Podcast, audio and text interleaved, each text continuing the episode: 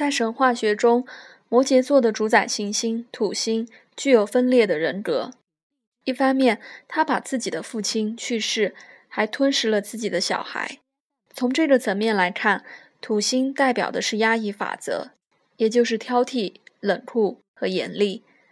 但是从另一个角度来分析，在罗马神话中，天神撒登 （Saturn） 也就是土星，统治了整个黄金时代。当时的农神节是一个放纵感官感受。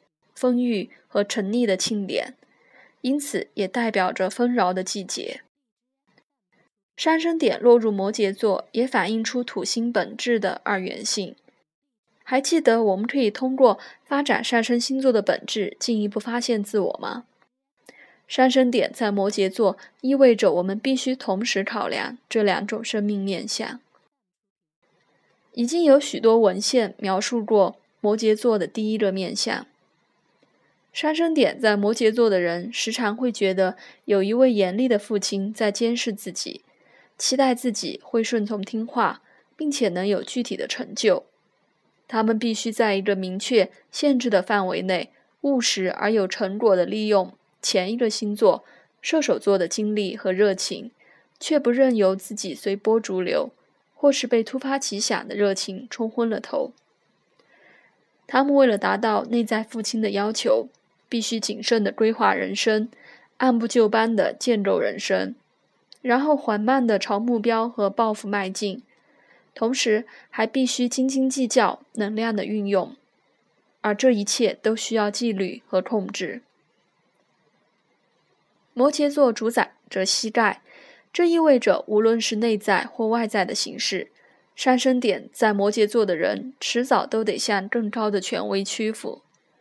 而这个权威也会对他们有所期待，就像希伯来族长约伯一样。上升点在摩羯座座的人，往往必须经历困难和挫败，才能够学会谦卑、谦卑的接受法律限制和结构。他们就跟基督耶稣一样，也许会在最后一刻怀疑起这一切的牺牲是否值得。总而言之。上升点在摩羯座的人需要让事物成为自己的财产，并且获得某种程度的集体认同和尊重。他们可能会反抗，试图摆脱责任义务，但最后总是会发现，唯有正视自己或他人的责任义务，才能让自己感觉更好。那么，土星的另外一个面相呢？那一位统治黄金时代的天神呢？作为一个土星的基本星座，摩羯座可以极有效率地运用物质世界的资源。上升点在摩羯座的人，可以透过发展一种熟练的处理现实事物的潜能，来获得满足和成就感。除了处女座，没有一个上升点的星座可以像摩羯座一样，在混乱中建立秩序，或者找出让梦想成真的可能性。当然，我们不能忘记，图像的摩羯座也代表牧羊神潘和森林之神萨蒂，两者皆是下半身是羊、上半身是人的希腊神话人物，因此他们也具备了享受肉体感官和大自然的能力。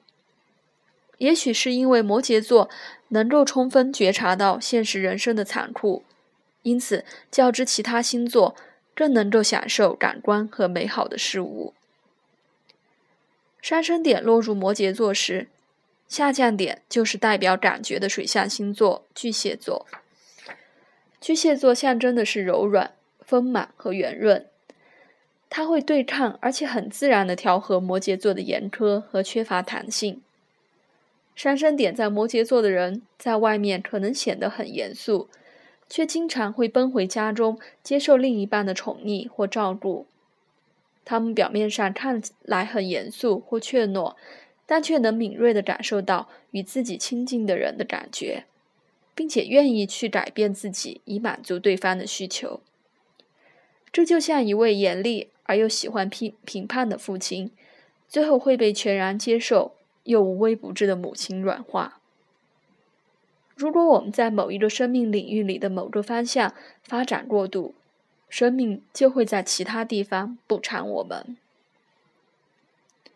许多占星师相信，上升点在摩羯座的人就像一瓶好酒，会越陈越香，随着时间的过去，变得越来越好，越来越快乐。在外表上面，上升点在摩羯座的人通常都很精瘦又苗条，脸部五官的线条尤其明显。有时候，他们就像是牧羊神的随从，看起来有些邪恶又淘气。意大利政治家马基雅维利是上升点摩羯座中比较严苛的代表。他利用自己对他人的敏锐觉知，下降点在巨蟹座，来操弄或控制眼前的情况，借此满足自己的需求。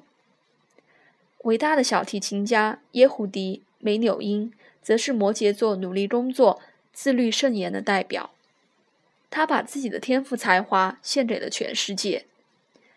主宰行星落入第七宫，与代表音乐的海王星合相。